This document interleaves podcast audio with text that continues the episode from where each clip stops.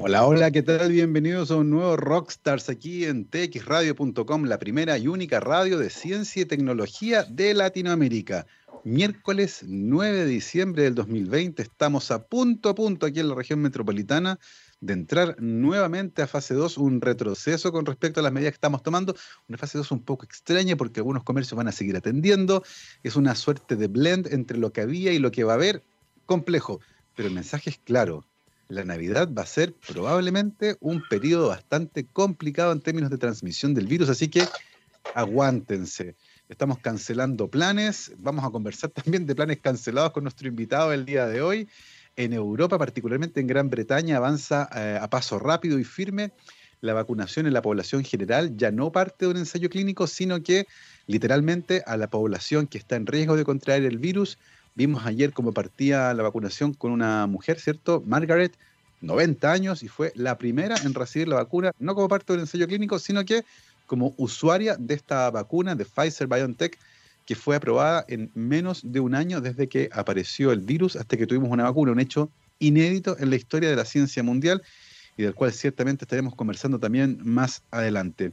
Son las 12 con 6 minutos y ya estamos listos para conversar nuestra conversación de ciencia del día de hoy ya lo pueden ver en pantalla, los acompaña el día de hoy Timo Anguita, licenciado en Astronomía de la Pontificia Universidad Católica de Chile y doctor en Astronomía de la Rupert Karls University en Heidelberg, Alemania.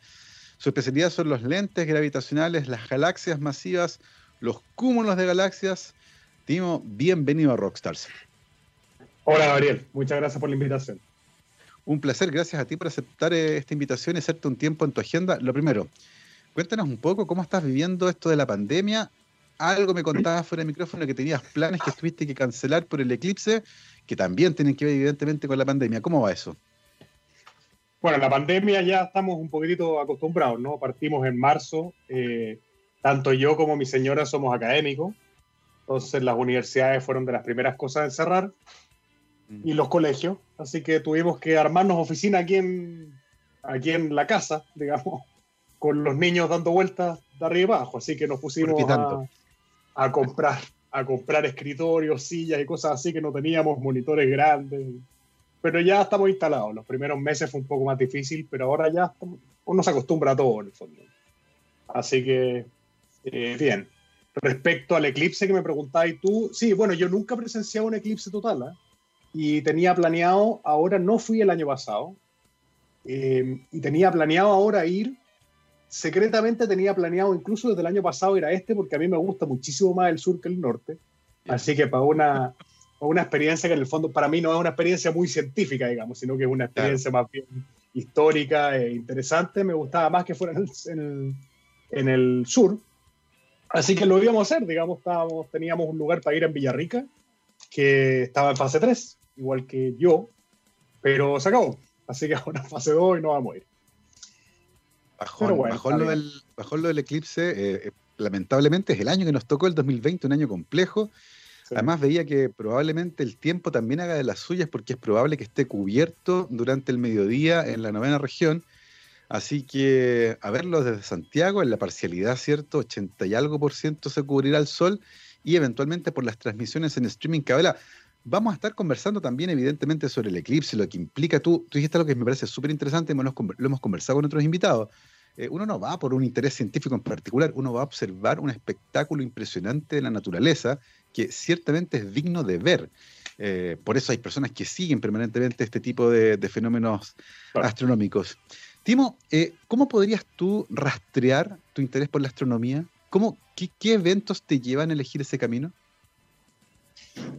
Bueno, es mucho menos romántica de lo que la gente querría. Eh, a mí siempre, siempre me gustó la ciencia. Mi padre, eh, como en el fondo tenían que ser todos los científicos antes, digamos, es médico. Así que él siempre le, también le gustó la ciencia, siempre me impulsó la ciencia. Ahora, yo de niño tuve, me, regaló alguna vez un telescopio chico, pero también como me regalaron microscopios y cosas así, digamos, no había una cosa eh, preferente hacia la astronomía. Y a la hora de entrar a la universidad, eh, yo entré a un programa que se llamaba en la Católica el Bachillerato en Ciencias, que me parece que ahora no existe. Y entré, eh, honestamente al bachillerato de ciencia porque no tenía idea de estudiar. Sabía que no quería ser abogado, digamos, así que me metí al, al, bachillerato de ciencia.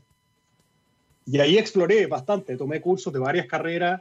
Eh, es, un poco salir, es un poco difícil salirse de la gravitación que ejerce ingeniería en los bachilleratos mm. de ciencia, es la carrera más grande.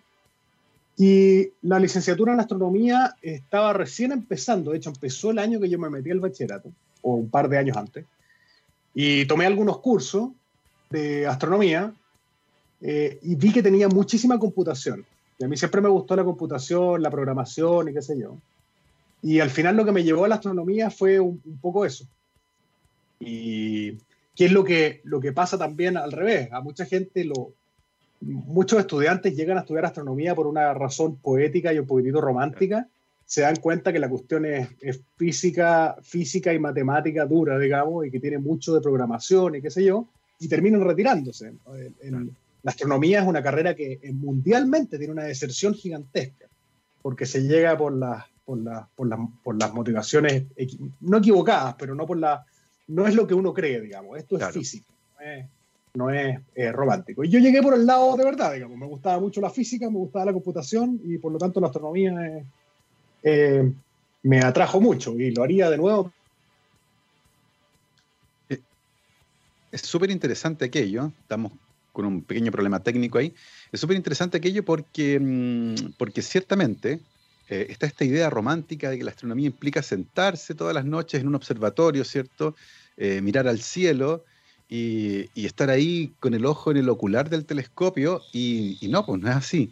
Como decía Timo, eh, tiene mucho de física, tiene mucho de, ingeniería, hemos tenido un problema de conexión con Timo, así que lo vamos a reconectar ahora en la, en la llamada, vamos a intentarlo. Em, y ciertamente hay muchos que llegando a la carrera se dan cuenta que en realidad no es así, no van a estar sentados mirando por un ocular. Eh, implica muchísima física, muchísima ingeniería y por supuesto programación. Eh, y por lo tanto para muchos puede ser una desilusión, ¿cierto? Darse cuenta que no era lo que esperaban. Y por eso es importante que tengamos estos espacios de conversación donde quienes han vivido esa experiencia puedan decirle a quienes eventualmente tienen interés por la astronomía, cómo funciona realmente una carrera. Por eso son tan importantes también estas ferias que se hacen en las universidades donde se presentan distintas carreras y uno puede conversar con los estudiantes, con quienes han egresado y decir, ah, de esto va la carrera, no era como yo pensaba, para evitar esa frustración que se puede producir en algún momento. Pero es interesante como igual en el, impulso inicial está esta idea del cielo, de estudiarlo con las herramientas adecuadas, ¿cierto? Con la física, con la matemática, con la programación, con la computación. Eh, pero esa aproximación romántica ciertamente despierta pasiones. Eso de mirar al cielo, de tener un telescopio, de ver esas imágenes tan bonitas y despierta un interés por saber de qué va, más allá de que no implique necesariamente sentarse a mirar por un ocular. Así que mm, es importante comentar esto, es importante entender de dónde vienen estas motivaciones, cómo son las carreras realmente, porque uno puede tener una idea preformada eh, acerca del tipo de carrera y, mm, resulta que, no es así. Eh, como les decía, estamos conversando con eh, Timanguita, académico de la Universidad Andrés Bello, licenciado en Astronomía de la Universidad Católica, doctor en Astronomía. tuvimos un pequeño problema de conexión, así que vamos a tratar de reconectar con Timo. Por mientras, vamos a ir a escuchar a uno que también le gusta harto mirar hacia el cielo. Este señor es Ozzy Osbourne. Vamos a escuchar ahora a Mr. Crowley. Vamos y volvemos. Son las 12.21, estamos de vuelta aquí en rockstarsdetxradio.com, miércoles 9 de diciembre del 2020. Como siempre, nos acompaña la Universidad de Aysén, docencia, investigación y vinculación con el medio desde el sur austral de Chile. Para más información, visiten la página www.uaisen.cl y además, cada semana, los días jueves, iremos conociendo historias de investigación en el extremo sur de Chile de la mano de sus investigadoras e investigadores. El día de hoy nos acompaña Timo Anguita, académico de la Universidad Andrés Bello, licenciado en Astronomía de la Universidad Católica, doctor en Astronomía de la Universidad Heidelberg en Alemania, y estamos hablando justamente sobre su trayectoria académica y lo que lo llevó finalmente a estudiar lentes gravitacionales, por ejemplo, galaxias masivas o cúmulos de galaxias. Oye, Timo, tú nos contabas que, habías entrado a la, a la, astronomía por el buen camino, en el fondo, teniendo claro que era mucha física, mucha programación, en el fondo no te desilusionaste, ¿cierto?, de esta tragedia que les ocurre a muchos, que es encantarse con un cuento de una carrera que en la realidad no era un poco así.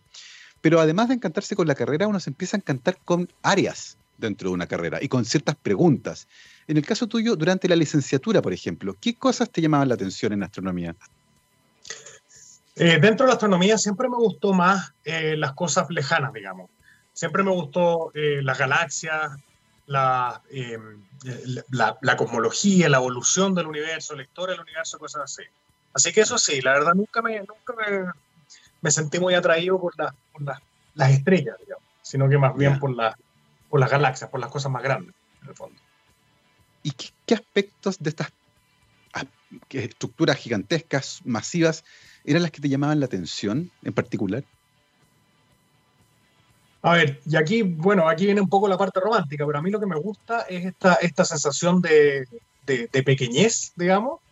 Eh, es interesante. ¿eh? Y mm. la primera aproximación que uno tiene con esto es con, con, el tamaño que tiene uno respecto al sistema solar, al tamaño que tiene uno respecto a, qué sé yo, a la galaxia. Pero cuando uno se va a lo, demás, eh, ahí es cuando realmente es sobrecogedor hay, un aspecto que me parece fascinante y es que, claro, en la escala humana uno está acostumbrado, no sé, Santiago de la Serena, 400 eh, kilómetros, un viaje de 5 horas, hay que parar a comer empanadas en Guantelauquén y como que uno tiene... Pero, pero las dimensiones, las distancias, los tiempos en astronomía son de una magnitud que se sale completamente del uso cotidiano.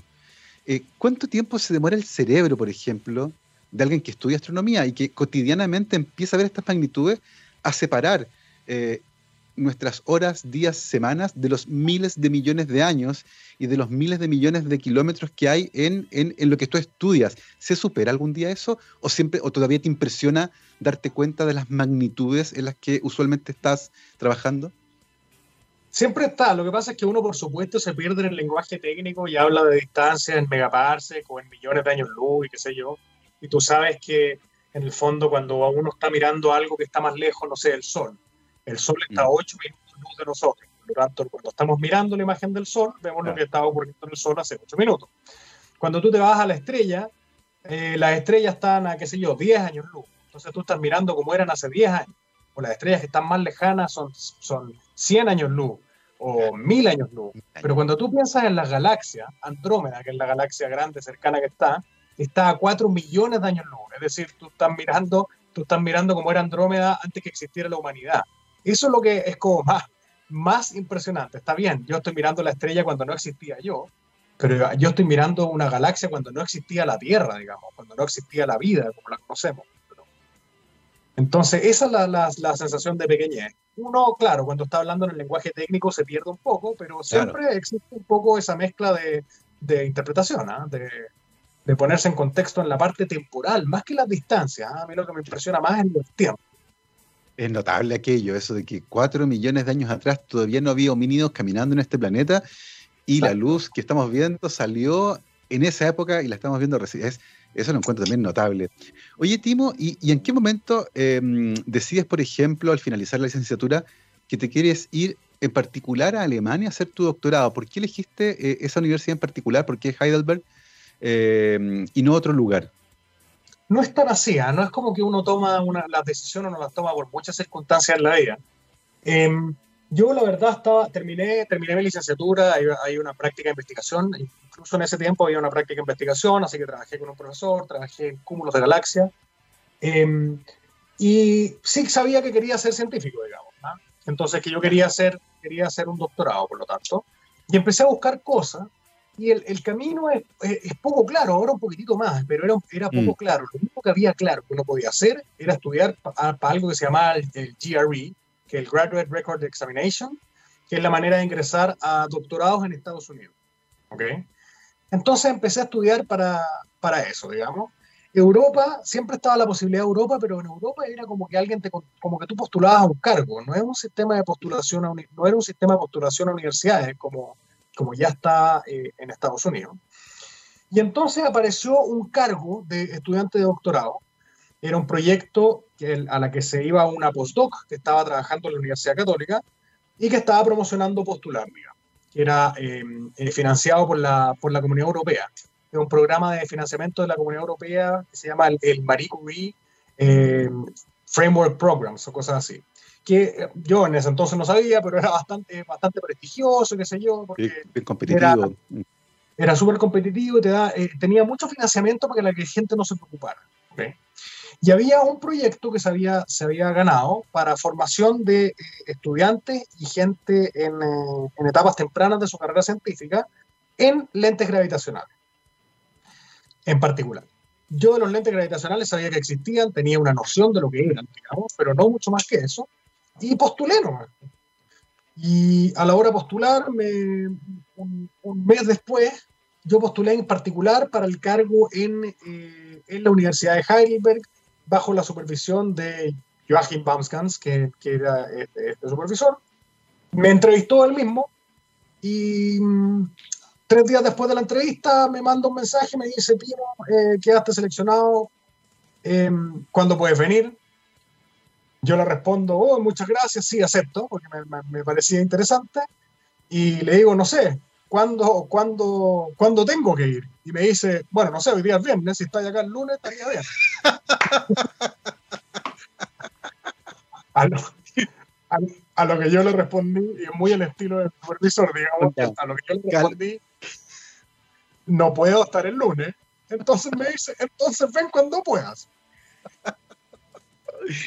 Qué notable. Básicamente tienes las puertas abiertas. Si puedes venirte mañana, feliz, pero si no, también está súper bien. Qué notable la respuesta de tu profesor.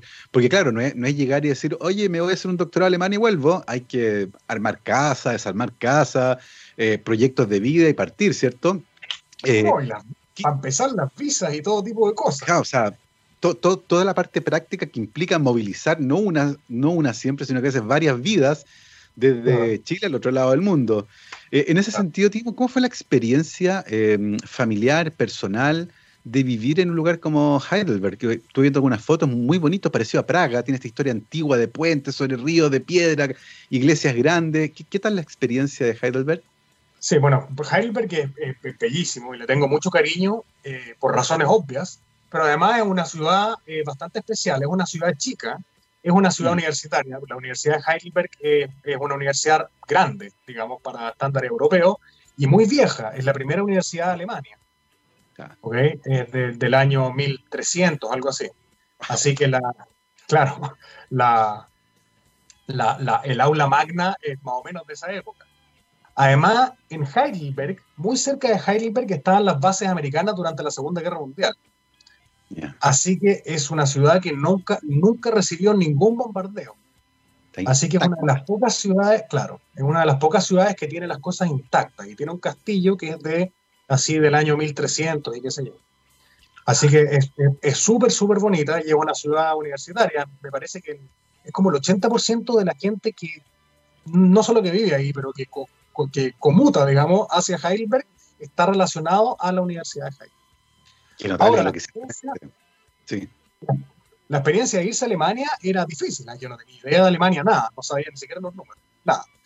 Y, y además, bueno, yo aquí en ese entonces tenía mi, uh, uh, tenía mi polola, digamos, y yo me estaba yendo a Alemania a hacer un doctorado y ella posiblemente se iba a ir a otro lugar a hacer su doctorado. Así que esa parte fue terrible.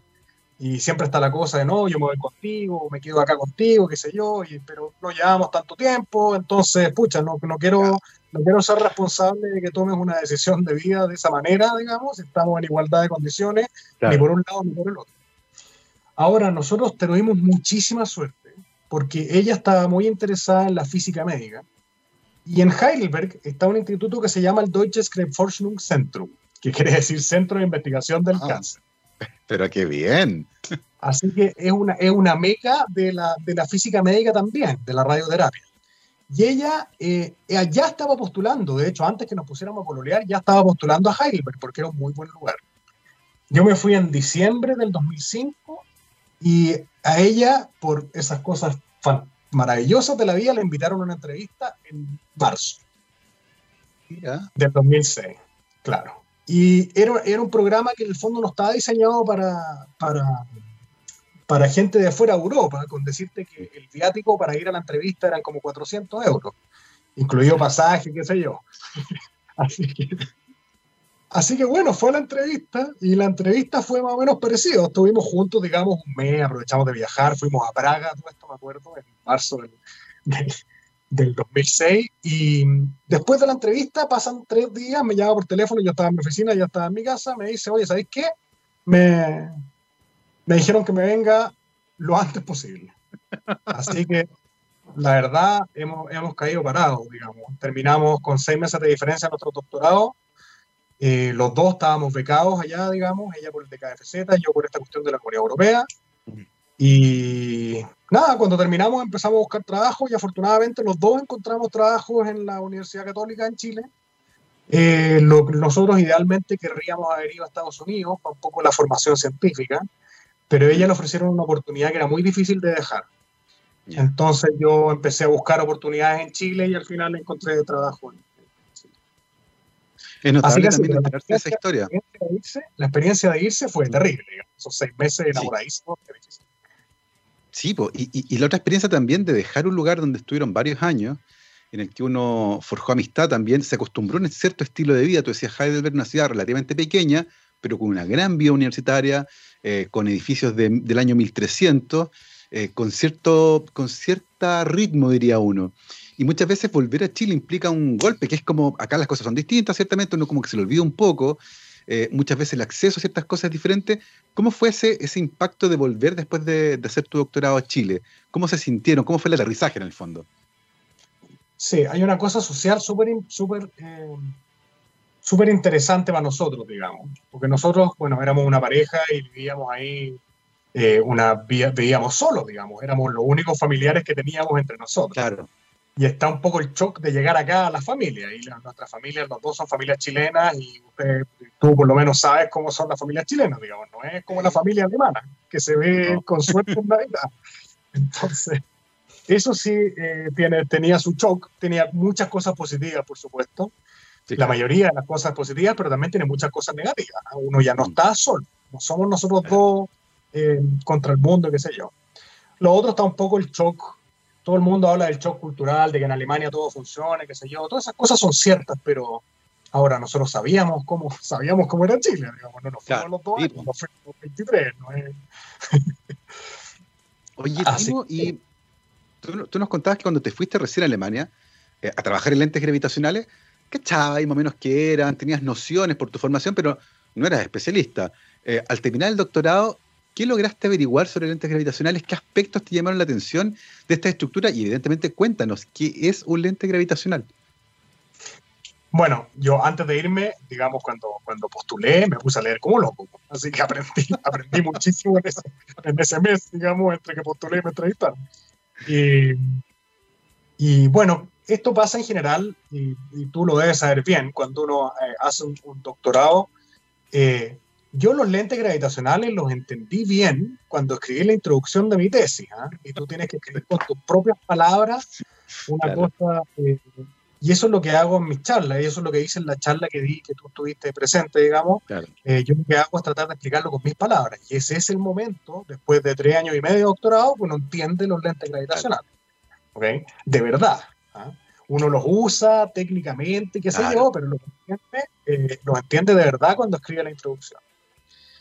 Eh, y eso, bueno, un lente gravitacional es, em, es en el fondo la, la deflexión de, perdón, la distorsión del espacio-tiempo que hace que rayos de luz se enfoquen hacia nosotros. Y por eso recibe el nombre de lente gravitacional.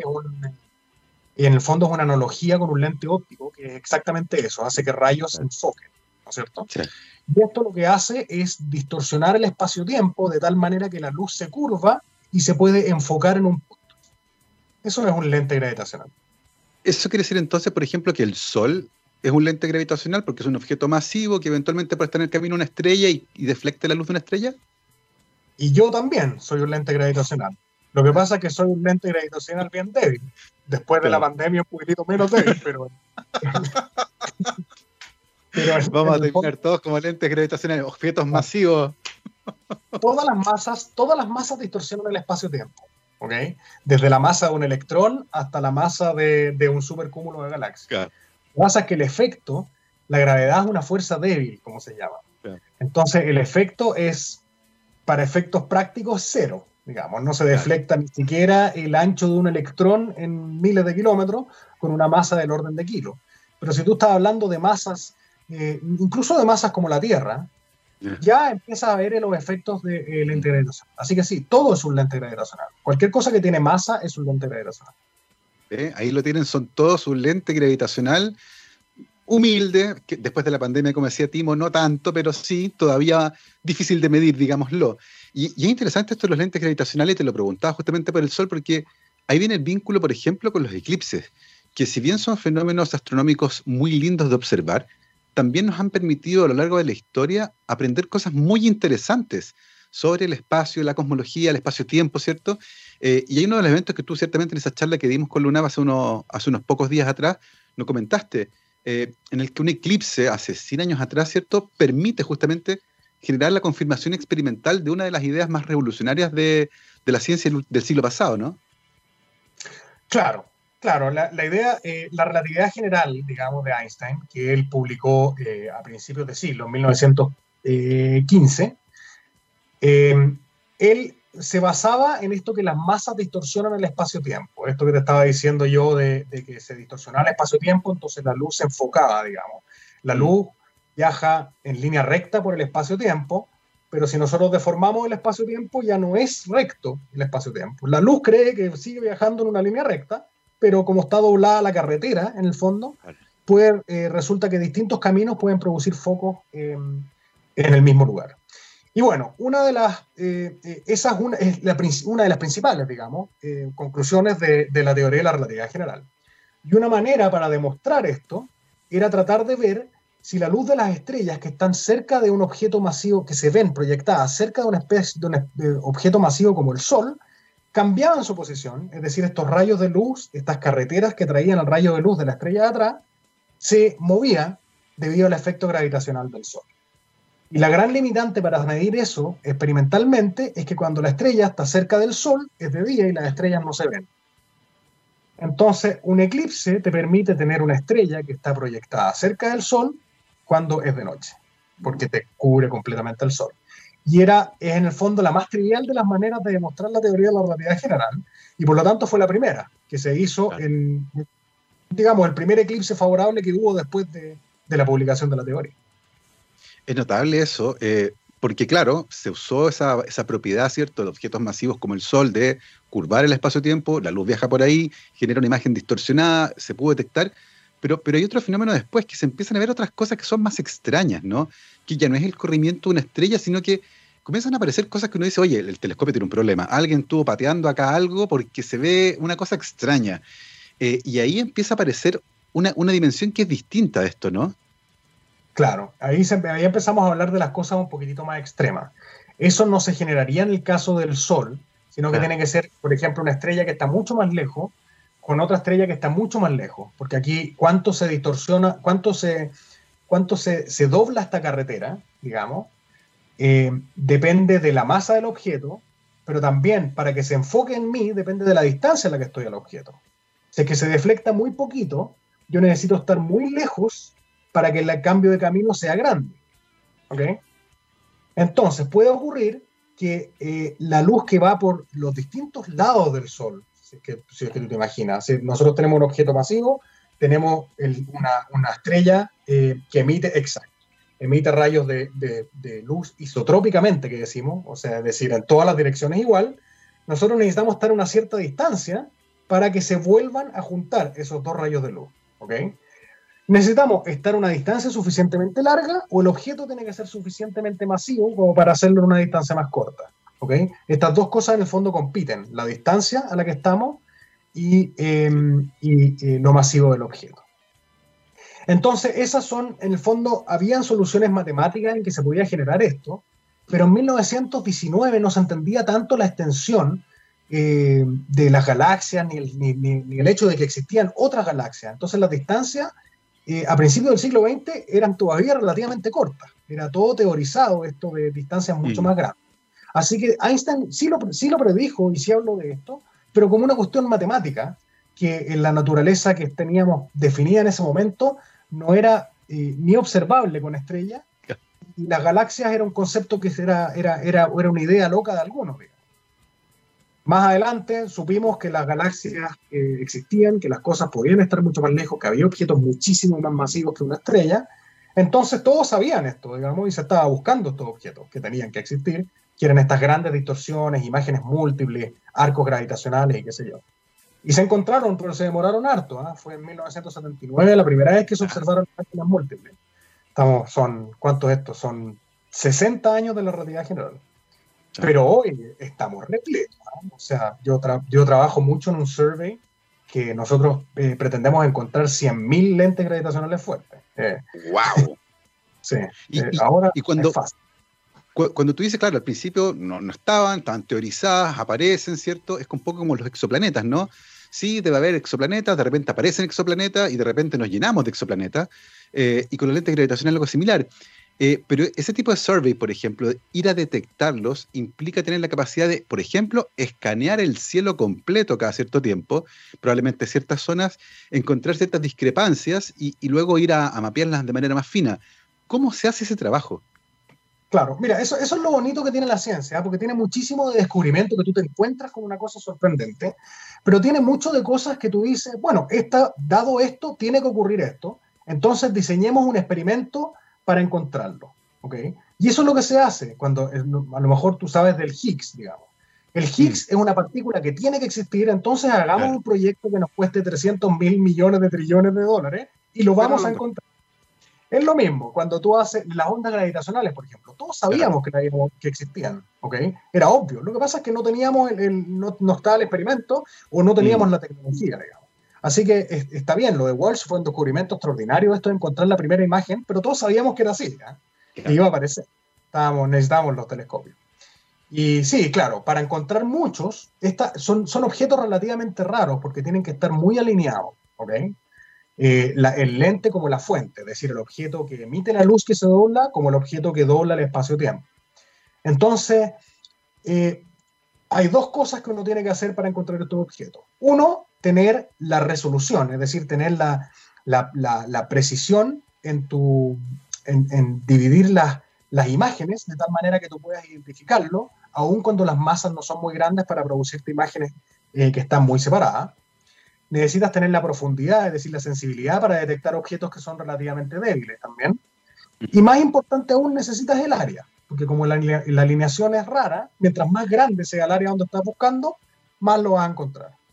Así que, claro, ahora vivimos en la era de los grandes surveys, ¿ok? En que se está eh, observando el cielo completo.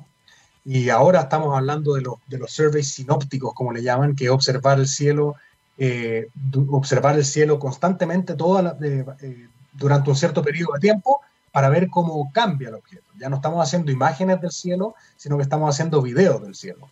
Y con telescopios cada vez más grandes. Telescopio más grande significa que podemos ir más profundo y con mejor resolución, porque mejoramos las técnicas de, eh, resolución. Así que todo esto es una cuestión que va creciendo. Mm.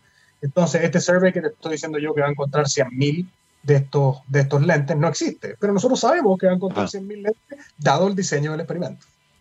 Oye, Timo, y en ese sentido, pensando en estos proyectos masivos que escanean el cielo permanentemente, ¿cómo es la relación, por ejemplo, con proyectos como Starlink, eh, que están planeando poner en órbita a un montón de satélites que eventualmente van a ensuciar eh, ciertas imágenes del cielo. Eh, ¿Hay preocupación, por ejemplo, en la comunidad científica o en realidad no les molesta, no interfiere, se pueden limpiar, es sencillo?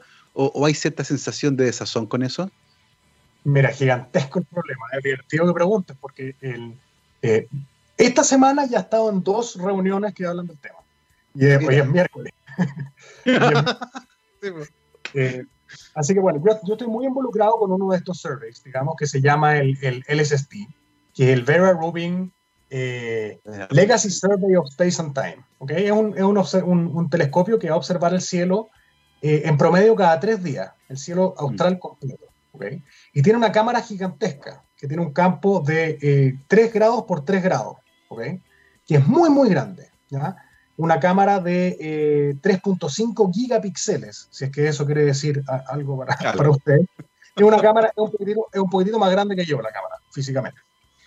Y eh, los satélites de, de, Elon Musk, digamos Starlink, y hay, digamos, hay, hay, su versión de Amazon y qué sé yo, son, em, son cosas que son brillantes, desgraciadamente, porque están eh, relativamente cerca, y son muchos, ¿ok? Son constelaciones gigantescas se está hablando de miles de estos, eh, de estos telescopios y eh, están, relativamente abiertos, digamos. O sea, este proyecto es un proyecto grande, ¿ah? del National Science Foundation y del, del, Departamento de Energía de Estados Unidos, y están en reuniones con, con, esta gente, digamos, que hace estos telescopios, y es seguro que va a ser un problema. ¿okay?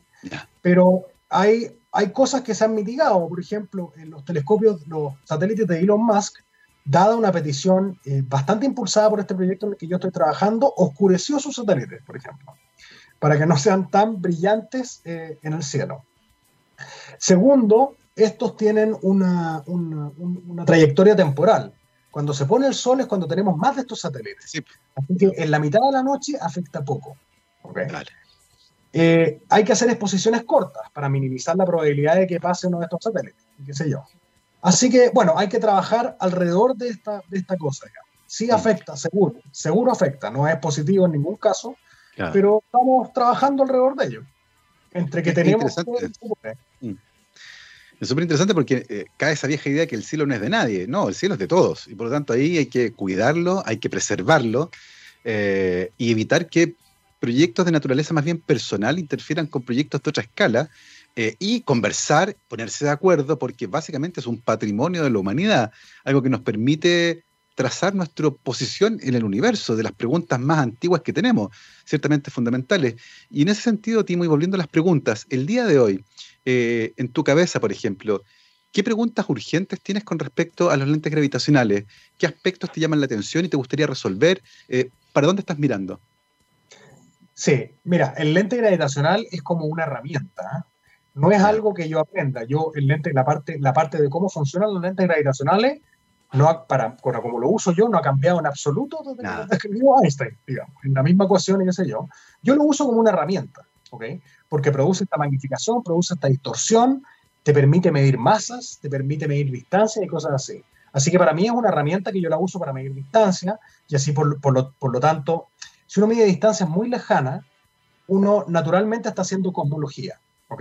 Si tú mides una distancia que está muy lejos, eh, en esa distancia, tal como hablábamos al principio cuando empezamos a hablar, la luz se demora mucho tiempo en llegar a ti. Nosotros hoy sabemos que el universo se expande. Por lo tanto, mientras la luz se demora todo ese tiempo en llegar a ti, el universo se está expandiendo. Entonces, la, la, luz está viajando por una carretera que se está deformando mientras se está moviendo. Entonces, la medición de distancia naturalmente es medir velocidades y aceleraciones de expansión del universo, densidades de, de materia, eh, eh, y bueno, la energía oscura, que a todo el mundo le gusta el nombre, que la energía oscura es básicamente la, la, la aceleración de la expansión del universo. Eh, eso me interesa mucho. Y lo otro, usarlo como, no como un telescopio, sino que como un microscopio. Es un poquitito más elaborado a explicar, pero además de producir magnificación, los lentes gravitacionales actúan como una, aumentan la resolución, ¿ok? Entonces actúan como un telescopio y una lupa a la vez. Y eso me permite ver cosas que están muy lejanas y ver cosas muy chiquititas. A mí me interesa, por ejemplo, en los agujeros negros supermasivos, que desgraciadamente no vamos a tener tiempo de explicar lo que son ahora, es estudiar cómo se mueve la materia alrededor de ellos cuando están muy lejos. Y esto tiene tamaños angulares de un micro arco segundo dejo al, radio escucha, digamos, a calcular cuál es el tamaño de eso en el cielo, pero es una millonésima de una tres milésima de un grado. Y el lensing gravitacional te permite hacer eso. Lensing sobre lensing. ¿ah? Hay que hacer dos órdenes de lensing, que es muy común, y eso se puede hacer. Y eso son, ese, ese es el tema que a mí más me gusta lejos. Y en que llegué en mi doctorado, trabajé en eso y sigo trabajando eso, y mis estudiantes de doctorado trabajan en eso. Qué, notable aquello de, estar metido en este mundo donde todo es grande y dentro de ese mundo interesarse en resolver las cosas más pequeñas dentro de lo grande que es. Y, por otro lado, qué interesante que te fuiste solo para el lado de la cosmología porque te quería llevar hacia allá.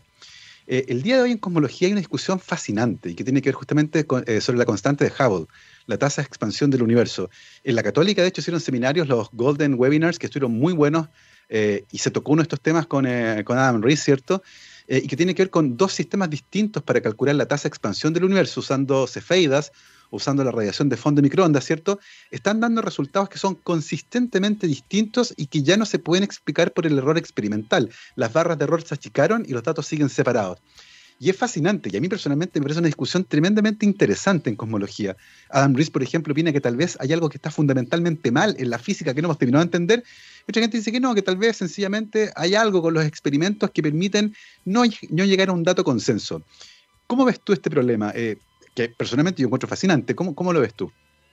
Sí, bueno, esa es la gracia. ¿eh? Yo, eh, la, la, gracia es cuando tú tienes cosas, dos métodos de medir algo que te dan mm. resultados distintos. Ahora, lo interesante de entender de esto la constante de Hubble es que el históricamente bueno, el históricamente eh, usado método para medirla, que son las supernovas, mm. o el que ahora está tomando fuerza y el que a mí me gusta más, que son los lentes gravitacionales, por ejemplo, eso, eso miden la constante de Hubble, la miden a distancias más, eh, la, miden a distancias intermedias, ¿ok? Porque es donde está la supernova o donde mm. está el lente gravitacional y qué sé yo. Planck lo que hace es mirar el fondo de radiación de microondas, que es lo que está más lejos visible mm. nosotros, es como, es como la cáscara eh, que, que, nos tapa todo lo que hay detrás. Es la última luz que uno puede ver. Lo más lejos que se puede mirar es el fondo de radiación de microondas. Y como hablamos de que distancia es igual a tiempo, el fondo de radiación de microondas es una medición temprana de la constante de Hubble. Y la supernova y los lentes gravitacionales y mucho más las cefeidas es una, una medición tardía mm. de usar el universo temprano versus el universo lejano. Entonces hay una cuestión de evolución ahí que es lo intuitivamente es distinto.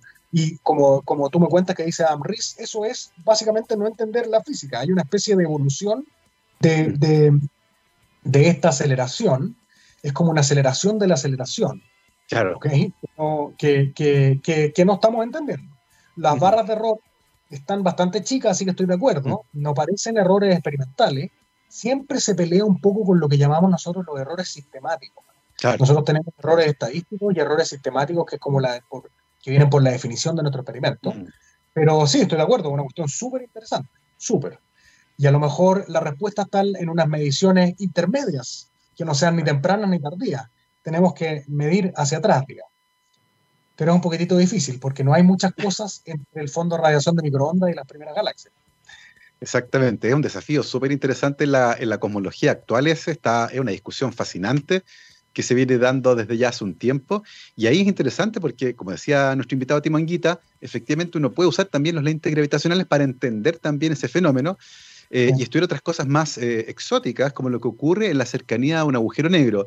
Eh, en ese sentido, lo que hay que hacer entonces, si entiendo bien, es tratar de encontrar un lente gravitacional que esté delante de un agujero negro para que esa imagen distorsionada te permita estudiarlo, ¿no? No, al revés. En el fondo, el agujero negro no emite luz, ¿ok? Eh, en principio, digamos, tiene un disco de materia alrededor que puede emitir luz. Pero lo que uno, eh, eh, los lentes gravitacionales son ideales para los agujeros negros porque nosotros no necesitamos que nuestro lente emita luz.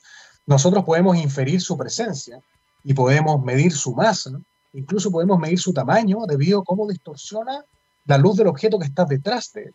Entonces, la manera que nosotros usamos eh, los lentes gravitacionales para encontrar agujeros negros es usando el agujero negro del lente, digamos. Perfecto. Y lo, se hace, digamos. Hay, hay agujeros negros que han actuado como lentes, agujeros negros de, de escalas galácticas.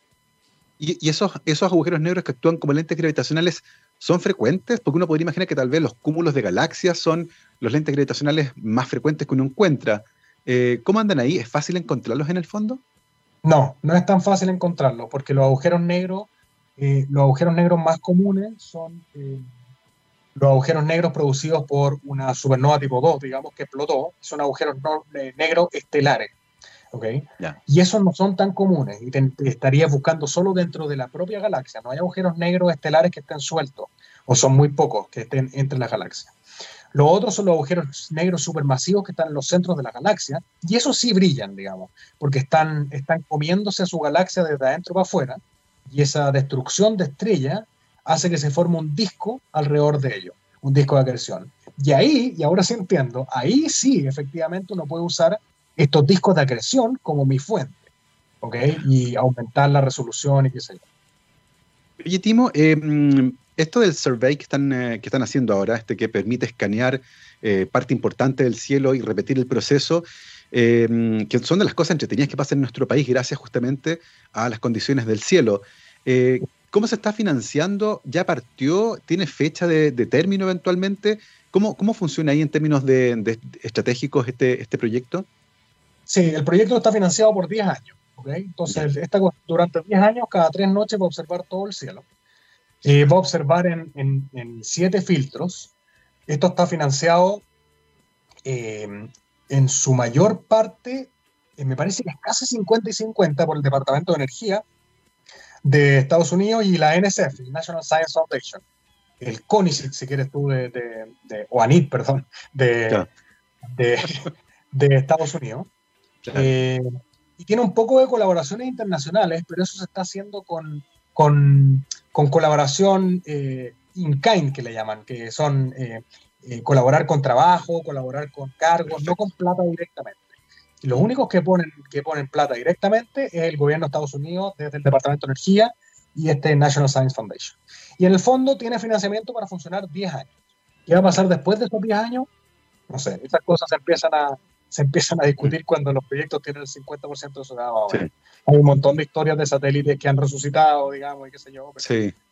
Todas tienen fecha de término y uno empieza a resucitar. El de Arecibo lo han resucitado dos mil veces, el telescopio de Arecibo hasta que explotó la semana pasada. No sé si sí, lo vimos, vimos un video de un dron eh, sobre Arecibo que es eh, bastante dramático, ¿cierto? Porque el sistema eh, que sostenía el, detector colapsó y finalmente se rompió todo. Hay que reconstruirlo probablemente. Vamos a ver cómo funciona eso. Interesante lo que está ocurriendo entonces con este survey para encontrar, entre otras cosas, lentes gravitacionales, que es uno de los temas que utiliza nuestro invitado del día de hoy, Timo Anguita, eh, licenciado en Astronomía de la Universidad Católica, doctor en Astronomía de la Universidad Heidelberg en Alemania, actualmente académico de la Universidad Andrés Bello y que tuvo que suspender, como muchos, el viaje al sur para ver el eclipse porque lamentablemente nos tocó el 2020, nos topamos con él, pero de todas maneras acuérdense que de Santiago igual se va a ver con unos 80 y algo por ciento de cobertura. Para mirar al sol sí necesitan lentes, acuérdense, lentes especiales para que no se dañen los ojos. En GMO tienen estos muy bonitos diseñados por eh, Hugo Tapia, que destacan además otras bellezas naturales de Chile.